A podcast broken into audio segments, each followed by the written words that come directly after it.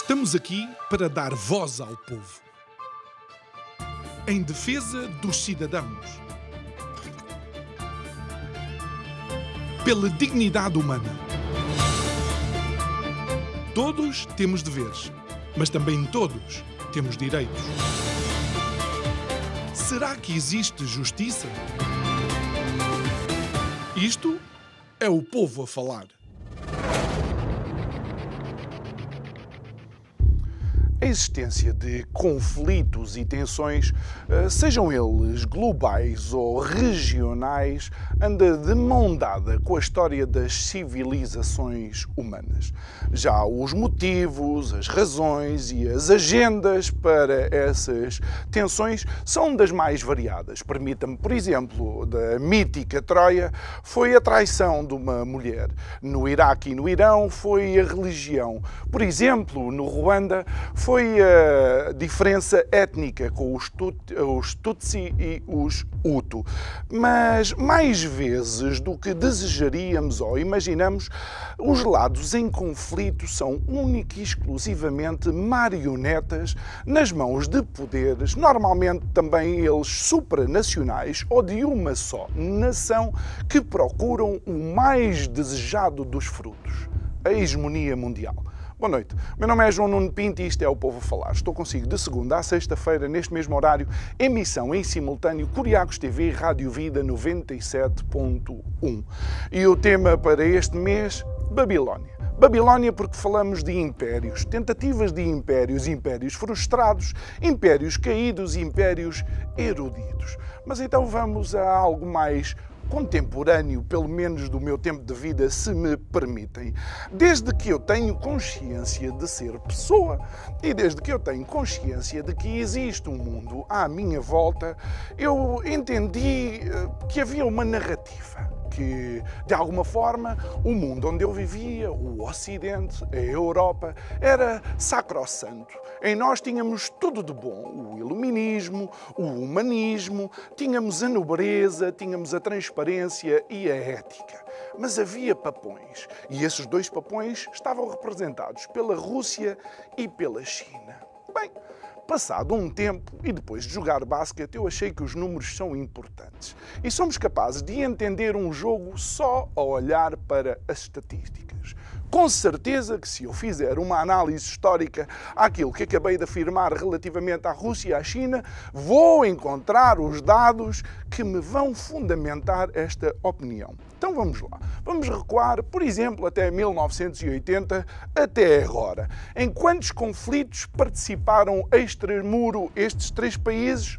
Estados Unidos, Rússia e China. Bom, os Estados Unidos em 15 conflitos armados extramuro, a Rússia em um e a China espantemo-nos em zero. Se calhar esse zero que permitiu em 40 anos tirar cerca de 1 bilhão de pessoas da pobreza, o que representa 75% do total mundial das pessoas que saíram do, uh, da pobreza. Mas voltemos aos números. Com certeza, ok, não entraram em guerra, mas prepararam-se para a guerra. Certeza que se prepararam para andar eh, à batatada com alguém. Como é que podemos ler isso? Por exemplo, em bases no, em países estrangeiros. Olhamos para os Estados Unidos, bases militares no estrangeiro, 85, China 3 e Rússia 1. Parece que esta narrativa do bullying está a cair parece que evidentemente que aquela história que nos contam merece, no mínimo, ser escrutinada. Já sei, já sei que vocês vão falar da liberdade de expressão. Já sei que vocês vão dizer, ah, João, estás aí, mas se estivesses na China, se calhar não tinhas esse programa. Não é comigo que tem que falar. Tem que falar com o Julian Assange ou com o Edward Snowden, porque esses sim estão verdadeiramente a ser perseguidos. Digo eu que não percebo nada disto.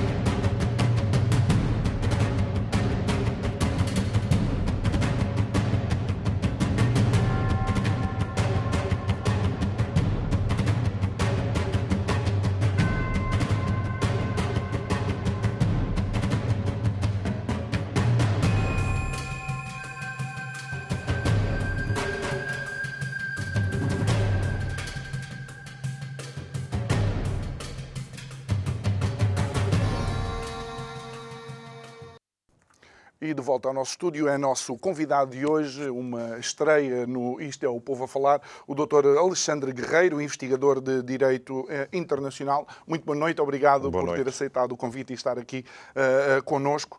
Um, Realmente, quando paramos para, para pensar, parece que neste, no meu tempo de vida, nestes meus jovens 50 anos, de alguma maneira dentro de mim cresceu a ideia de que no Ocidente estão todas as, as virtudes.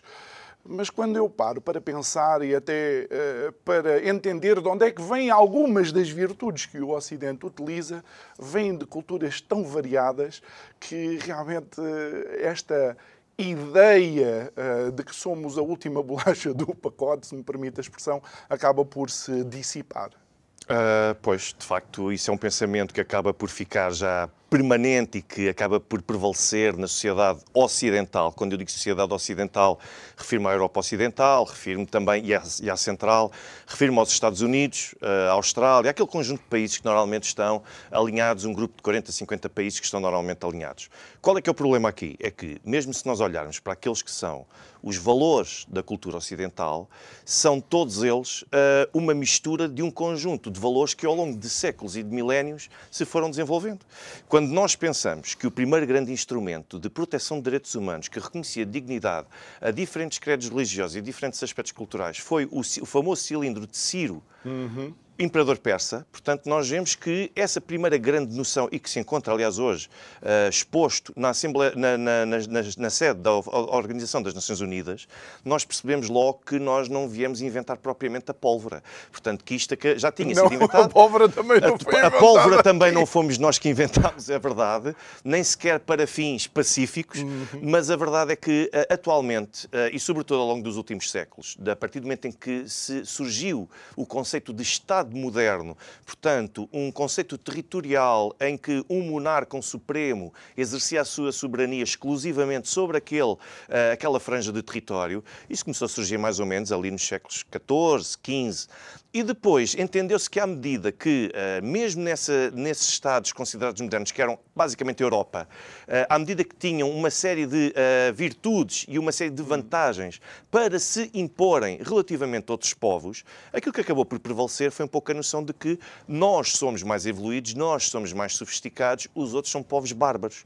Por exemplo, o povo pode ler um famoso pensador espanhol, que é o Francisco de Vitória, um tremendo jurista do, do, do século do dos séculos XV e XVI, que elabora um conjunto de obras para justificar as incursões espanholas uh, nas Américas. E então considera, sim senhor, os indígenas são iguais a nós, somos todos iguais, mas se nós considerarmos que eles estão a ser oprimidos por uh, um tirano, sendo que o conceito de tirano é livremente decidido uh, pelo próprio monarca hum. espanhol, uh, então nós temos legitimidade para intervir. Eles é que não podem intervir no nosso território. Agora, isto foi um pouco fruto da supremacia que os povos europeus foram conseguindo ter sobre os outros povos. Depois, a partir da, da situação em que os Estados Unidos se assumiram como o primeiro Estado que emergiu no final do século XVIII como uh, país verdadeiramente, como Estado, ao mesmo nível dos europeus, e que acabou por definir uma política própria que proibia os Estados europeus de se ingerirem ou de interferirem em assuntos que decorressem no continente americano,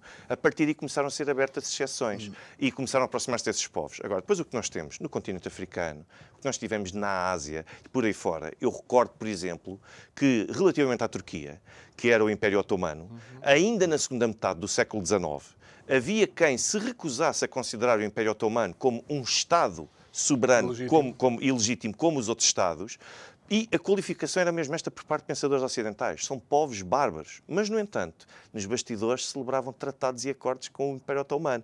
Portanto, aquilo que acaba, que acaba por existir, e ainda hoje, que depois uma ideia que continua a arrastar-se, foi que nós, de facto, como referiu na sua introdução, uh, nós somos o povo que criou o iluminismo, nós somos aquele que olha para o ser humano como um fim e não como um meio, e os outros todos têm de aprender connosco. Então, hoje nós temos duas correntes em conflito temos o chamado universalismo ético, segundo o qual aquele conjunto de princípios quer dos europeus, quer dos Estados Unidos, que entendem que a concepção de direitos humanos e direitos fundamentais deve ser universalizada para garantir a paz, e depois temos a corrente do relativismo cultural, que é aquela que diz que sim, existe um corpo comum a todos os homens, uh, homens no sentido de humanidade, uh, independentemente do lugar onde estejam, e nomeadamente o direito à vida. Ninguém pode ser pessoa se uhum. o direito à vida não for protegido, e o direito à integridade física, e depois temos um conjunto de variações culturais que devem ser atendidas em função de cada caso concreto. Portanto, e aquilo que existe é uma forma de universalizar uma interpretação daquilo que deve ser a humanidade, como forma até de a manter sempre dependente desta corrente chamada ocidental. Agora, nós vemos na prática e nós vemos que, por exemplo, nas Nações Unidas, são 193 os Estados-membros. Mas nós olhamos que este bloco considerado ocidental e que acha que, de facto, é quem tem a, a, a grande eh, luz sobre aquilo que deve ser o homem, corresponde a um grupo uh, muito reduzido de cerca de 40 a 50. Portanto, nós estamos a falar de uh, mais ou menos 25%. E se compararmos então com aquilo que é a população a nível mundial, só China e Índia, que, têm, que correspondem a sua população a cerca a perto de 3 mil milhões de pessoas, Exatamente quase metade da total oh, da humanidade. Oh, oh, Alexandre, neste, neste momento, com a criação do, do BRICS, o G7 corresponde só a 6% da população, não é? E o BRICS, que uh, é uh, a Índia, China, Rússia, África do Sul, uh, e, Brasil. Do Sul e, e, e Brasil, tem muito mais população, perdão, e já tem mais PIB do que propriamente uh, uh, as vá, o, o, o, G, o G7. Uh, Porquê é que as pessoas não conseguem entender isto? Porquê é que é difícil as pessoas entenderem a métrica? Ou seja, nós já não somos os mais fortes da turma. Uh, não sendo os mais fortes, nós ainda assim poderíamos ter uma postura muito mais construtiva do género. Vamos tentar criar sinergias que de facto reflitam aquilo que é a, ah, a, a intenção da generalidade da humanidade e vamos ter de ceder em algum ponto. Mas aquela eterna arrogância de que eu falei começou logo nos séculos 14, 15 e veio por aí fora, sempre a evoluir e nunca parou, Uh, é isso que nos impede de podermos olhar para o conjunto de outros povos e poder, de facto, uh, verdadeiramente atender àquilo que são os interesses deles. Por exemplo, a forma como se criticam, uh, desde formas de vestir, formas de trajar, formas de se posicionar face ao exterior, quer dizer, uma política de não ingerência nos assuntos até internos de outros Estados, nós, no nosso, na nossa cultura ocidentalizada, nós entendemos que nós é que somos moralmente mais evoluídos do que os outros povos. No entanto, como referiu nas estatísticas iniciais, e esses são apenas uma gota no oceano de estatísticas Sim. que nós podemos encontrar e em que podemos demonstrar que estamos a assumir e continuamos a desencadear uma cultura errática perante a generalidade dos povos, uh, aquilo que demonstra é que nós estamos a impor, nós estamos a forçar seres humanos e a tentar até contra a sua própria identidade que foram evoluindo ao longo dos séculos. Portanto, nós temos de aceitar a diversidade cultural. Nós temos de aceitar formas diferentes de ver os direitos humanos. E se nós formos ver o trabalho, por exemplo, na Assembleia Geral das Nações Unidas, nós encontramos esse trabalho a ser desencadeado por, na altura, por um conjunto de países considerados não alinhados, agora por um conjunto pelos BRICS e que tentam fazer oposição ao domínio considerado desse G7 e ocidental, mas depois há aqui uma particularidade é que se nós formos olhar para a Carta das Nações Unidas, a primeira palavra, as primeiras palavras com que começa a Carta das Nações Unidas é nós, os povos. Não diz nós, os Estados, nós, os governos dos Estados, nós, os ocidentais. Diz nós, os povos. E cada um que adere e que passa a ser novo membro das Nações Unidas passa a ter o direito também de eh, preservar a sua posição, a sua visão da realidade e até de contribuir para uma construção multilateral. Ora, aquilo que nós vemos é não multilateralismo, que foi o grande princípio que emergiu após a Segunda Guerra Mundial, mas uma espécie de unilateralismo através de um bloco que se limita a seguir exatamente as diretrizes da dominante. Ah, e, e, Alexandre, eh, indo, eh, digamos, uh, encaminhando-nos para aquilo que tem sido um pouco esta a criação destas, destas narrativas, atualmente assistimos a um, um conflito na Europa eh, que eh, já muitos analistas consideravam que seria inevitável, eh, mas alguns deles dizem e mencionam que estas duas, estas duas nações, Rússia e Ucrânia, foram empurradas para este, para este conflito? Qual é a análise que, que faz e quais são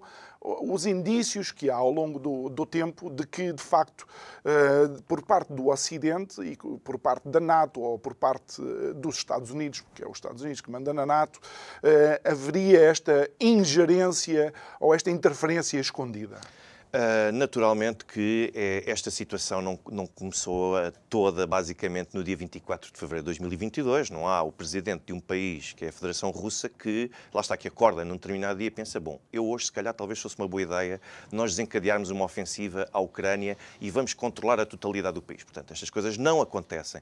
Isto é fruto, naturalmente, como referiu e com toda a razão, de um estado das coisas que foi entrando em ebulição, que foi amadurecendo ao longo dos anos. É difícil definir um período temporal mas a verdade Até é que. histórico. Uh, pois, uh, é, é, muito difícil conseguir definir onde é que efetivamente terá começado este conflito. Estes conflitos raramente começam num evento isolado e a partir daí começam a desencadear-se. Portanto, se nós pensarmos, por exemplo, no início da década de 30, com a famosa situação de Holodomor e não só, e com a política relativamente repressiva de uh, Stalin relativamente à população ucraniana no ocidente da Ucrânia, se pensarmos na forma como a União Soviética também tratou, de certa forma, os tártaros na Península da Crimeia, nós pensamos que isto são apenas alguns condimentos que ajudam a compreender como é que nós chegamos a este estado atual.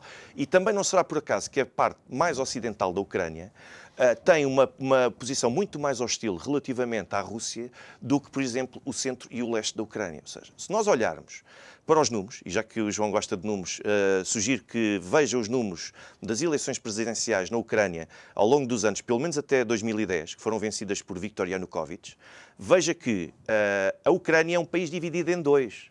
E nós percebemos isso, ou seja, a zona ocidental vota sempre num candidato mais ocidental e mais virado para a União Europeia, e a parte leste do país uh, acaba por votar sempre num candidato para o russo, mas uh, quanto mais vem do centro para cada um destes lados, mais nota que existe essa, uh, essa intenção de votar no candidato ao do outro lado oposto. Portanto, a Ucrânia, cultural e etnicamente, sempre foi um país dividido ao longo de décadas, ao longo de séculos. Agora, nós tivemos uma altura em que, efetivamente, a situação começou a agravar-se. Começou em 2004, com os acontecimentos que deram origem à Revolução Laranja.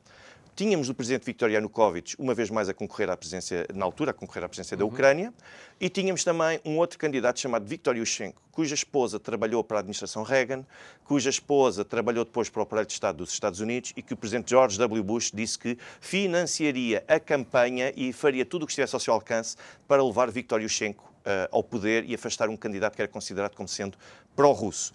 Uh, Viktor Yanukovych venceu, venceu à segunda volta e depois surgiram as acusações de fraude.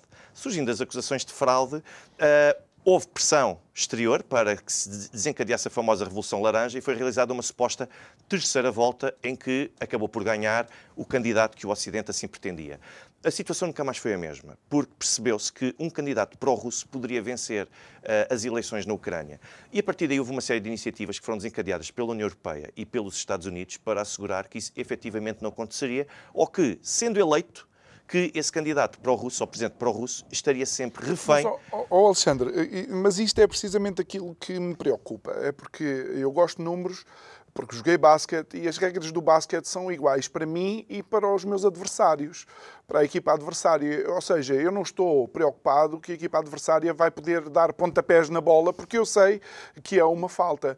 Ou seja, Neste momento, a Rússia é acusada eh, de ingerência, eh, de invasão, do que quer que seja, mas anteriormente isto não é uma ingerência?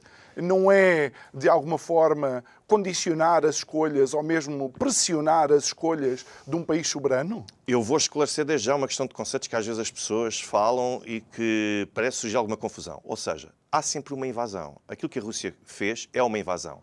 Há é uma diferença, é que uh, se a Rússia tiver uma causa de exclusão de ilicitude, ou seja, uma causa que valide essa invasão, como é o caso da legítima defesa, então a invasão não é considerada punível e é até desculpável. Qual é que é, eh, pegando nessa questão, desse aspecto de que há sempre uma exceção criada para o Ocidente e quando chega à altura de outros países cometerem um erro semelhante, a situação já não é desculpada. A noção de guerra em que toda a gente considera esta noção, é, aquilo que está a acontecer no conflito armado, naturalmente na Ucrânia, uma situação de guerra, mas eu recordo que uh, a intervenção da NATO no, na Jugoslávia tinha o nome de operação, não tinha o nome de guerra. A intervenção da NATO no Iraque uhum. tinha o nome, uh, dos Estados Unidos no Iraque tinha o nome de operação. A intervenção também de vários países europeus na Líbia chamava-se Operação e a intervenção também na Síria chamou-se sempre Operação.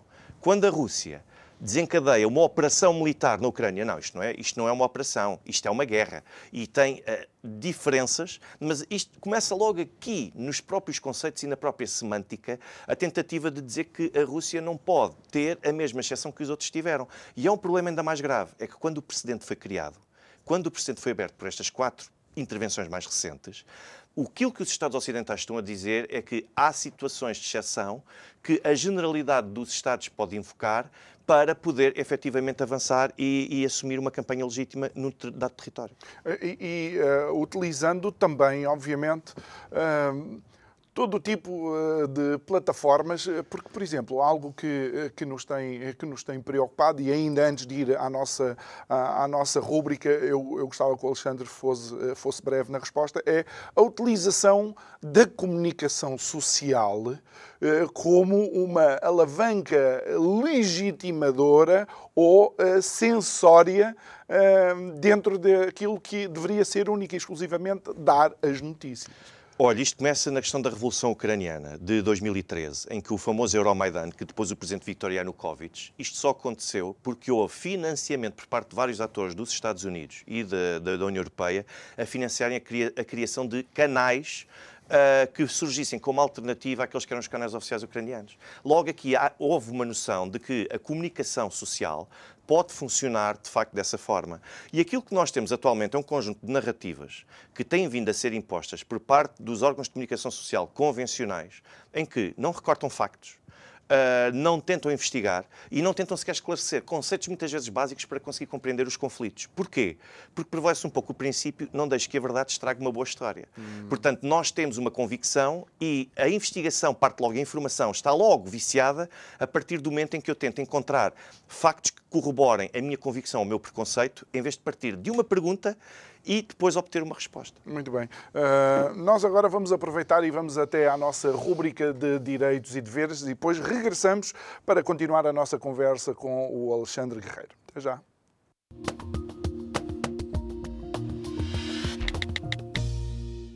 Sabia que você tem direito à sua privacidade nas redes sociais? Hoje em dia é comum partilhar imagens e fotografias pessoais que circulam por toda a rede. Mas existem situações que são consideradas crime. Sabe quais são? Se estiver num convívio de amigos, pode concordar em ser fotografado, mas o problema está em não autorizar a sua divulgação. Assim, é considerado crime se a imagem captada tiver sido contra a vontade do fotografado ou se a imagem é usada contra a vontade do mesmo. No caso em que a pessoa for fotografada ao lado de uma figura pública e esta imagem for publicada, há que perceber se a foto individualiza a pessoa. Caso contrário, é uma imagem de acesso público. E no caso das crianças, também elas têm o direito à reserva da intimidade, da vida privada e à proteção dos seus dados pessoais. Lembre-se, o direito à privacidade pertence a todos.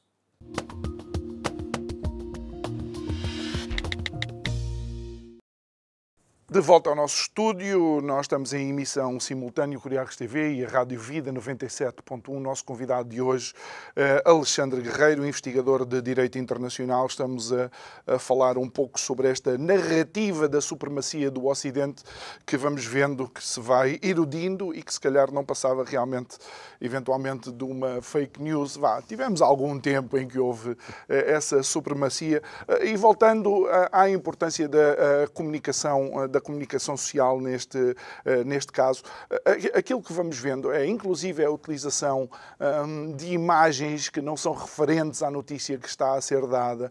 Nós conseguimos perceber em algumas notícias que passam os ângulos uh, das câmaras para mostrar multidões, quando na realidade, se calhar, há um número limitado de pessoas que lá estão. E depois, acima de tudo, vemos também a comunicação social a ajudar a construir quase uma aura, áurea mítica sobre determinados comentadores, eh, exatamente desde que e sempre estejam de acordo com a narrativa oficial. Lá está, não há interesse propriamente, desde logo em apresentar correntes diferentes, ou a haver apenas para se mostrar ao exterior que se quer, também se criam exceções e também se dá voz a esse tipo de vozes uhum. excepcionais, mas depois tem de se perceber quem é que são as pessoas que se colocam a comentar e a analisar a famosa narrativa dominante. E quer dizer, eu pergunto, quantas dessas pessoas que comentam e que fazem análise, e eu não quero particularizar ninguém, refiro-me a um lado e ao outro, quantas delas é que têm investigação feita na área? Quantas delas é que são especialistas na área? Uh, quantas delas é que já foram ao terreno? Quantas delas é que já. É, quais são as fontes dessas mesmas pessoas? Uhum. Ou seja, estas são as perguntas que muitas vezes se deve fazer, mas o critério é exatamente o oposto: é eu tenho uma convicção, eu tenho um preconceito e tudo aquilo que ajudar a reforçar aquele meu preconceito, é esse que eu vou dar voz. Portanto, não há interesse em ouvir a ciência, não há interesse em ouvir a investigação, a se isto contrariar a uhum. história, muito importante também recordar a história, para se conseguir compreender uhum. as razões, e depois há aquela necessidade muito típica de, do presente, que é de rotular e cancelar. Portanto, é uma tendência que é um traço característico, sobretudo das culturas woke, que é o de cancelar vozes que sejam dissonantes. A sua presença junto de mim, como pensa diferente de mim, é uma ameaça contra mim. Você está a oprimir-me só pelo simples facto de estar aí, mesmo que não diga nada. Isto é preocupante. Uhum. E, e, Alexandre, há um caso muito específico, uma vez que se fala em construção, eh, que foi notícia nos últimos, nos últimos dias, que fala de um, um determinado cemitério. Aquilo foi, eh, passou como se aquilo fosse um cemitério feito à pressa, mas parece que é bastante diferente. Uh, é bastante diferente, porque, para já, porque as imagens não são recentes. Aquilo, essas imagens têm sido vendidas como um cemitério em Lugansk, que é um cemitério que foi improvisado pela falta de cemitérios em Lugansk, portanto, desde logo, isso é falso.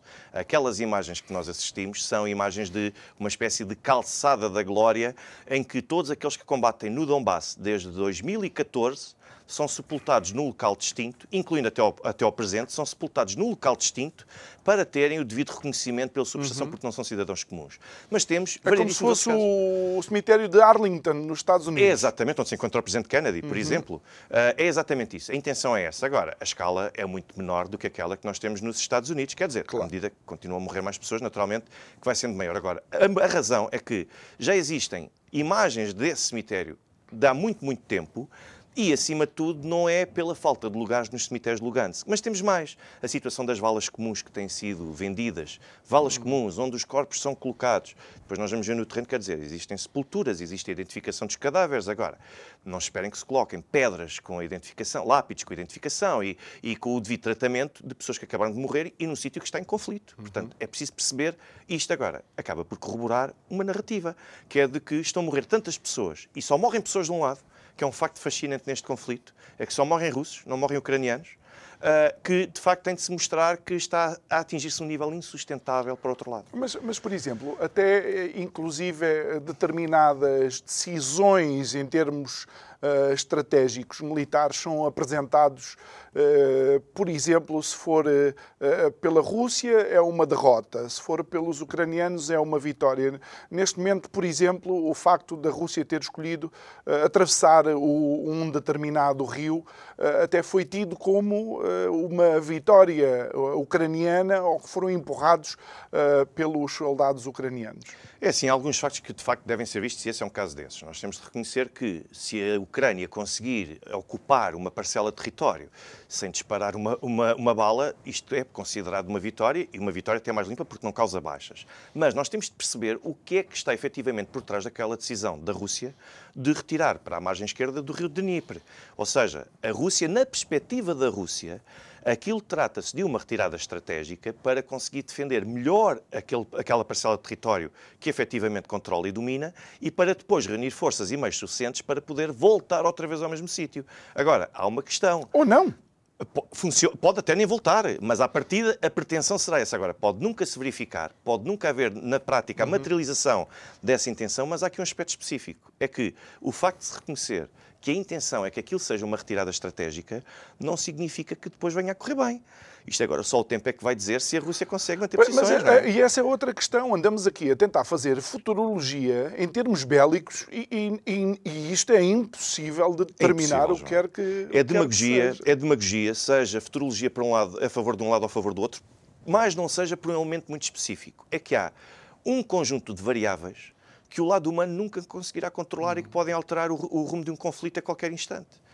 O famoso general inverno, as condições climatéricas que podem de facto afetar uma região, até um sismo, pode alterar a capacidade de uma força e fazer pender o prato para o troço. Ou seja, há aqui um conjunto de variáveis que ninguém consegue claro. dominar. Nós podemos falar é, em probabilidades, mas para falarmos em probabilidades, temos de conhecer a totalidade da morfologia daquele terreno para perceber se é execuível ou não um conjunto de ambições. Por exemplo, os russos, se quisessem manter naquela frente apenas 15 mil militares, nós percebemos que vai ser difícil por melhor armamento que tenham. Porquê? Porque o outro lado tem supremacia militar. Agora, nós podemos falar em probabilidades, não podemos uhum. falar em certezas. Dizer que a Rússia vai perder ou que a Ucrânia vai perder. Mas, oh, oh, Alexandre, algo que, que, me parece evidente é, e, e, desculpem a expressão e as pessoas que entendam, porque uh, obviamente o drama da guerra é um drama real, não me parece que a Rússia tenha colocado toda a carne no, no assador, não. de todo. Não colocou, e tanto não colocou que destes 300 mil reservistas da, reserva, da mobilidade parcial parcial que acabou agora por eh, desencadear a partir do final de setembro,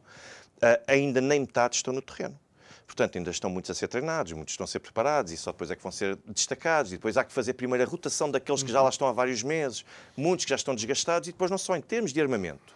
Ainda no fim de semana, o ex-vice-diretor da Roscosmos, que é a agência eh, espacial da, da Rússia, uh, veio dizer que nos próximos meses vão começar a ser transferidas as armas mais modernas da Rússia para a região do Donbass. Portanto, ainda nem sequer estamos a falar para a frente de Kherson ou do Zaporozhye, estamos a falar ainda para a frente do Donbass. A Rússia vai aumentando uh, o tipo de armamento que destaca para o terreno em função das necessidades que vai uhum. tendo. E está a arrastar, de certa forma, um conflito que, se calhar, no Ocidente, isto já tinha sido resolvido, através da estratégia do rolo compressor. Pois, mas uh, uh, a mim o que me preocupa é realmente o Ocidente não falar em negociações, não falar em paz, uh, não falar na necessidade de se sentar à mesa e conversar e tentar encontrar soluções. Um, isto é a morte da, da, diplomacia, da real politics, daquela diplomacia de facto de sentar à mesa e colocar as cartas e tentar chegar a um consenso. Uh, e é também a morte da, da, moderação, da terceira via que existe. Portanto, não pode existir só vitória ou derrota, uh, capitulação ou morte, não pode existir só isto. E isto é um pouco reflexo também da, do, da era em que nós vivemos muito da geração das redes sociais, em que existem duas trincheiras uh, e não existe uma terceira, e não existe a possibilidade de ficar de fora. Ou seja, eu tenho de escolher uma tribo para tentar defender-me e esperar que o plano corra bem até ao fim. Isto é, é reflexo daquilo ou que sou vegano, ou sou... Uh, ou sou totalmente um devorador de carne, quase ao ponto de ser canibal. Portanto, é, só existem estas duas correntes, não existe um meio termo. E isto é um pouco reflexo da cultura das redes sociais. Portanto, eu próprio sou frequentador das redes sociais, portanto, não estou aqui com hipocrisias. Claro. E nós percebemos que nós não podemos utilizar uma palavra em falso, que logo surge um conteúdo odioso, uhum por parte das pessoas claro. e atrás daquele conteúdo odioso surgem as pessoas. E Alexandre, deixa-me deixa utilizar este, este momento para, para falar para alguns dos meus seguidores nas redes sociais. Ontem, quando uh, coloquei a foto e mencionei que o Alexandre era um dos nossos convidados, imediatamente algumas das pessoas que são meus seguidores e amigos nas redes sociais um, que começaram a colocar uh, comentários, uh, obviamente, depreciativos relativamente ao Alexandre. Aquilo que eu lhe quero garantir é: um, este é a minha mesa, estes são os meus convidados. Eu recebo-os com todo o respeito com que recebo qualquer outro uh, convidado.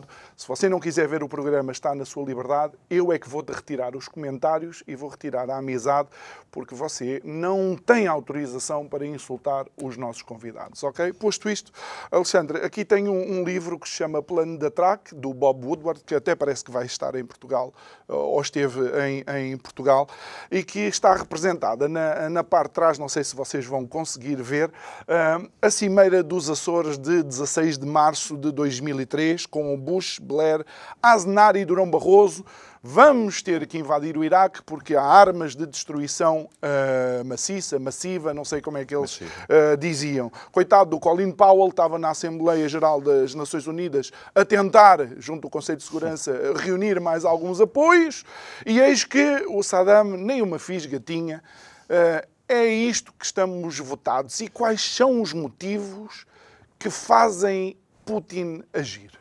Os motivos que fazem Putin agir são, desde logo, a necessidade de garantir a proteção da população russófona uh, que reside naquela margem, naquela tal franja que eu Eu entendo esse argumento, mas foi é um o deles. mesmo argumento que o Hitler utilizou para uma determinada população e depois não parou. E foi o mesmo argumento também que, para os Sudetas, e foi okay. o mesmo argumento também que foi utilizado uh, relativamente à NATO e na, e na, na questão da Jugoslávia. Okay. Pequena diferença. Na, o Hitler tinha, de facto, uma, uma agenda imperialista que começava por uh, agregar pequenas parcelas de território e começar a avançar. Portanto, a, as grandes motivações eram, uh, acima de tudo, imperialistas e uma forma de agregar toda a comunidade daquela forma, uh, num só projeto de Estado nos, no caso dos Balcãs, nós tivemos um grupo terrorista, o Kosovo Liberation Army, que seis meses depois de ter sido considerado terrorista já era passado a ser chamado de Justiceiros da Liberdade. Ah. Esta informação está disponível em meios de comunicação social ocidentais, ainda hoje na internet, em 1998 encontram-no.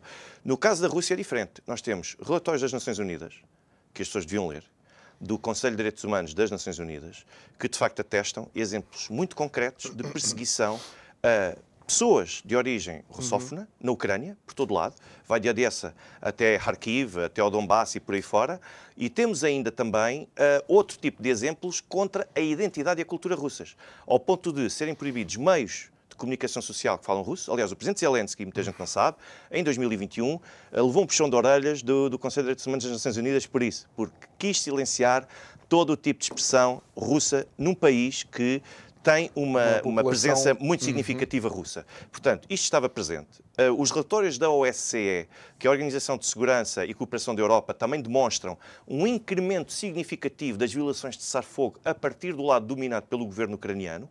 Isto está documentado. Isto não é o Alexandre aqui a criar uma narrativa. Isto está documentado. E essa foi uma das motivações. O, o famoso batalhão Azov, não é? Que continua no terreno. Mas agora parecem heróis. Agora já são tratados como heróis. Antes eram eh, nazis assumidos. João, eu participei numa reportagem em 2020 para o Jornal Público em que se documentou que, e se demonstrou que a Ucrânia era e continua a ser o berço dos neonazis por toda a Europa. Ou seja, a Ucrânia recebe uh, neonazis de todas as partes da Europa para conseguir não só doutrinar, como depois também criar aquele sentimento de Festivais pertence. musicais, eu vi algumas, uh, algumas reportagens no YouTube de festivais musicais com inspiração neonazi na Ucrânia. E, no entanto, não sei se o João viu, quando foi agora a libertação de Kherson, na passada sexta-feira, há imagens de um cidadão ucraniano em cima de um tanque com uma bandeira ucraniana e a fazer a saudação nazi. Isso já não passa aqui mas essa, essa verdade uhum. é, que essa, é que essa imagem continua essa aí disponível. Temos também as Kraken Kraken, que são inspiradas na, em nomes e na ideologia também que era nazi, ou seja, temos um conjunto de grupos neonazis que, ainda para o mais, foram inseridos na estrutura de Estado da, da Ucrânia. Uhum. E, o Conselho, e o Conselho de Direitos Humanos das Nações Unidas diz em vários desses documentos que as autoridades poderiam ter agido, testemunharam nada fizeram não por incapacidade, mas por indiferença.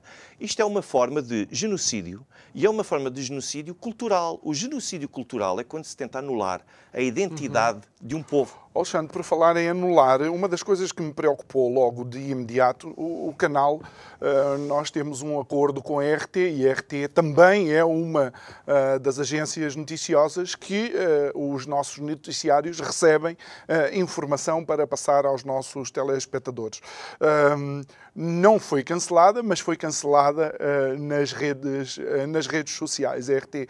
Nós chegámos ao ponto, nós, os tais iluministas ou humanistas, chegámos ao ponto de cancelar artistas, músicos, desportistas, de poder fazer aquilo que fazem única e exclusivamente por uh, não tomarem partido de uma, de uma narrativa. Mas mesmo que tomem partido de uma narrativa, uh, cidadãos russos que eu conheço que de facto não apoiam minimamente Vladimir Putin e continuam a ser ostracizados. Eu tenho documentos que atestam a forma como são discriminados, por exemplo, em Portugal, para a criação de contas bancárias, para o acesso a vistos. E estamos a falar de pessoas, muitas delas, que até fugiram da Rússia por, uh, discordarem. por, por discordarem do, do, poder político que está a dominar a Rússia. Portanto, e chegam a Portugal e depois acabam por sofrer discriminação igual ou até pior. Portanto, quer dizer, como é que estas pessoas acabam por se enquadrar numa situação destas? E não é só RT, é RT nas plataformas de cabo uh, está censurada por aplicação do regulamento,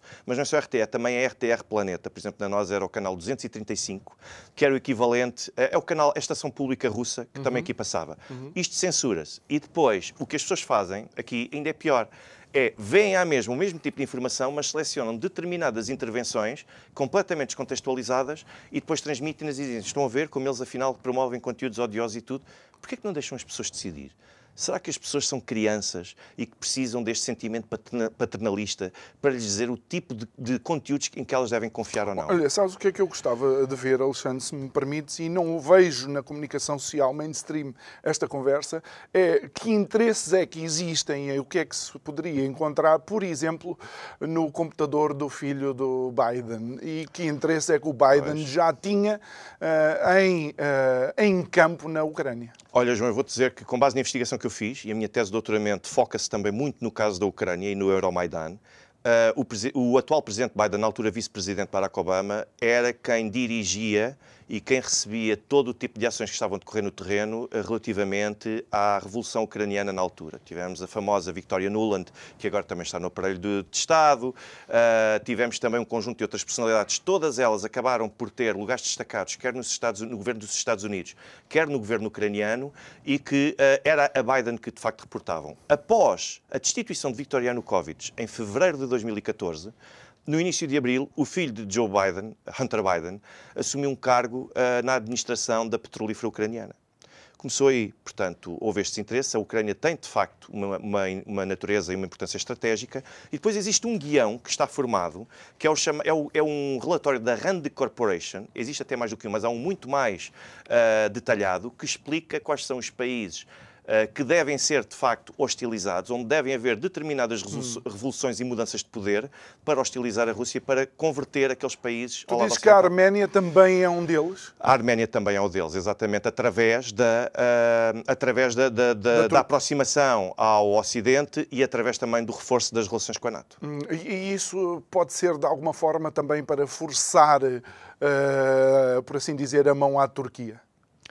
Uh, não, não, digo para forçar necessariamente a Turquia. Claro que existe sempre aquela eterna rivalidade entre os turcos e os arménios, sobretudo por causa da questão do suposto genocídio que não é reconhecido e tudo mais. E isto existe sempre. Mas é acima de tudo para obrigar os arménios mais até a cederem propriamente aos interesses ocidentais, porque os arménios são muito mais pró-russos, muito mais aliados claro. da Rússia do que propriamente a Turquia, e depois a situação com a Turquia isso logo se resolve, até porque nós vemos na Síria que temos a Turquia a apoiar uh, uma ala, os russos apoiam outra e os Estados Unidos apoiam até os curdos. Portanto, aliás, houve um atentado terrorista que aconteceu agora em Istambul no passado domingo, e, e em que o, o, o, embaixador dos Estados Unidos na, na, Turquia veio prestar as suas condolências e o ministro do Interior turco disse: Nós não aceitamos as vossas condolências porque nós sabemos muito bem que isto veio da zona que atualmente na Síria é controlada por vocês e pelos curdos. Hum. Portanto, nós temos aqui estas uh, especificidades da geopolítica. E olha, e, e, é precisamente por causa disso que me surpreende é, é a, a, falta de presença de outro tipo de análise uh, na comunicação social. Uh, eu só posso, aliás, Aliás, uma boa decisão só pode ser tomada com boa informação. Neste caso, eh, nós duvidamos. Mas relativamente à Rússia, um dos factos históricos que eu me recordo é o famoso acordo entre Molotov e Ribbentrop, eh, eh, portanto, que eram os ministros de negócios estrangeiros, por assim dizer, da Rússia e da Alemanha nazi na altura. Daí ainda existirem pessoas que olham para a Rússia e, mesmo entendendo este, este, este viés do Ocidente, ainda têm algum problema em efetivamente uh, legitimar. Não é que a Rússia precise de legitimação, mas ainda tem alguns anticorpos. Como é que isto pode ser uh, analisado? Bem, de facto existem esses anticorpos e é difícil conseguir contrariar isto uh, no curto prazo, porque as pessoas, como referiste bem no início, são décadas e décadas de intoxicação informativa e a incitar ao preconceito relativamente a russos. Até há pouco tempo também incluía os ucranianos, os ucranianos também estavam inseridos nesse preconceito, mas agora, inimigo do meu inimigo, meu amigo é. É um pouco esse o princípio e, portanto, agora os ucranianos já passaram a ser bonzinhos porque podem, de facto, atingir a Rússia. Há aqui um outro pormenor que eu também faço destaque. Não só o acordo entre uh, uh, Molotov e Ribbentrop, mas ainda antes disso, O famoso acordo em que Anthony Eden, ministro dos Negócios Estrangeiros do Reino Unido, em que chega de avião e apresenta um papel em que diz: Meus amigos, conseguimos hum. negociar uh, sim, a paz sim. com Adolf Hitler. Qual era a paz com Adolf Hitler? Era reconhecer uh, a absorção ou a anexação de territórios da Checoslováquia uh, e reconhecer também, basicamente, a violação grosseira de soberanias. Portanto, nós tivemos Estados Unidos, Reino Unido, tivemos um conjunto de potências ocidentais também a aceitar aquilo que era entendido como paz possível. É difícil nós conseguirmos ter uma posição imparcial e neutra neste conflito atual, uh, enquanto continuarmos a insistir em aspectos uh, muito uh, fúteis, digamos assim, deste conflito. E enquanto eu me quiser entrincheirar uhum. e o que é que aconteça, portanto, ou é a capitulação da Rússia, ou então é a nossa morte. Enquanto começamos assim... E lá está, mas é, é porque aquilo acaba por nos levar àquilo que, que mencionámos há pouco quando estávamos ali a beber um café, é que parece que as regras do jogo para a minha equipa, quando é que a minha equipa está tudo bem, as regras eh, vale tudo e mais alguma coisa, quando são os outros, aqui de El Rei, que não é assim que se joga. Eh, então há aqui um, eh, uma, como é que eu ia dizer, uma, um preconceito em relação a tudo aquilo que sejam as decisões do outro lado. Ah, e depois há também a tal questão da programação neurolinguística que traz certos conceitos já para sugerir uh, e semear o preconceito contra ah, determinados... Como mencionaste, as operações e... E, por exemplo, porquê é que os russos, todos os empresários russos são chamados oligarcas? Oligarcas. E eu, já, eu já coloquei essa questão aqui a outros convidados. O que é um não é? oligarca? É? Não sei, o que é que é o Jeff um... Bezos? Eh, pois, exato. O não que era é? o João Rendeiro? O que era o uhum. Ricardo Salgado? Uhum. O que eram essas pessoas todas? Não eram oligarcas, ou seja, um oligarca, a meu ver, é alguém que se utiliza e se faz uso do aparelho de Estado e também do uhum. governo dominante para poder defender os seus interesses. Uh, nem todos os empresários russos, qualquer pessoa com minimamente endinheirada com a nacionalidade russa, não é um oligarca. E é assim que está a ser tratado na Europa Ocidental. Então, mas nós não somos aquela civilização evoluída que, de facto, uh, sabe distinguir os conceitos, sabe dar um tratamento digno. Não. não. Eu acho que atualmente temos, temos dificuldade em definir o que é uma mulher, quanto mais uh, ah, pois, o que é, é um homem. E, e, quais são as tuas perspectivas? O que, é que, o que é que poderá acontecer nos próximos tempos? E se realmente consegues vislumbrar vislumbrar uh, algumas forças que estejam a intervir, a procurar a paz e o entendimento? Uh, acho que ninguém está verdadeiramente a tentar procurar a paz e o entendimento, ou seja, acho que todas as partes estão na expectativa para ver quem é que dá o primeiro passo de verdade nesse sentido. E uh, quem está no terreno está a tentar conquistar o máximo território possível para que, quando tiver de sentar à mesa das negociações, para ter muito pouco para poder ceder. Ou seja, quanto mais eu tiver, mais eu posso dar-me ao luxo de poder ceder nas negociações e parecer até que cedi alguma coisa ao outro lado. Não vislumbro uh, uma altura em que este conflito cessará. Aquilo que eu, acima de tudo, identifico neste momento é que existem mudanças de abordagem uh, relativamente ao conflito, que é a Ucrânia está, tem um princípio que é de sacrificar até o último ucraniano, todos os seus recursos humanos uh, e logísticos, que já não são seus, são do Ocidente há muito tempo, e depois temos uma Rússia que está a acreditar que pode fazer uso da energia, pode fazer uso do tempo para desgastar a Ucrânia e o Ocidente e a partir daí ganhar uma vantagem indiscutível no conflito.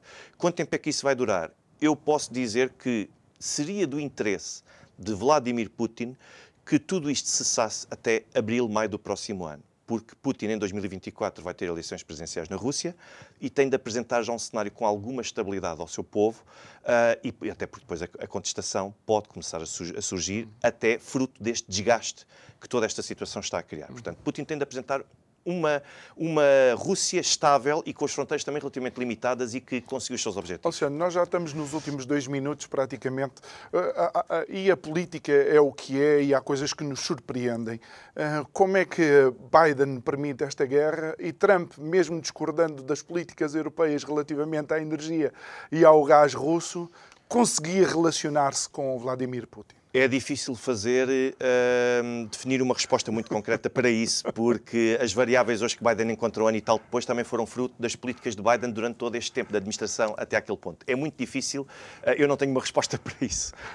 Mas isso, isso faz-nos de facto pensar que quando os homens querem, entendem-se. Mas a verdade é que Donald Trump foi o único presidente dos Estados Unidos nos últimos 40, 50 anos que não desencadeou nenhuma guerra ou sequer operação militar. O que, à partida, aumenta a probabilidade de que com ele talvez as coisas tivessem sido diferentes. Em, em, si mesmo, lá está, a lógica é uma, é uma batata, Alexandre. É verdade, é verdade. Alexandre Guerreiro, obrigado por ter estado aqui connosco. Espero que, uma vez que é a tua estreia, te tenhas sentido bem recebido e em liberdade, Muito. porque de facto este programa é um espaço de uh, liberdade. Obrigado a si que nos acompanhou em mais um programa.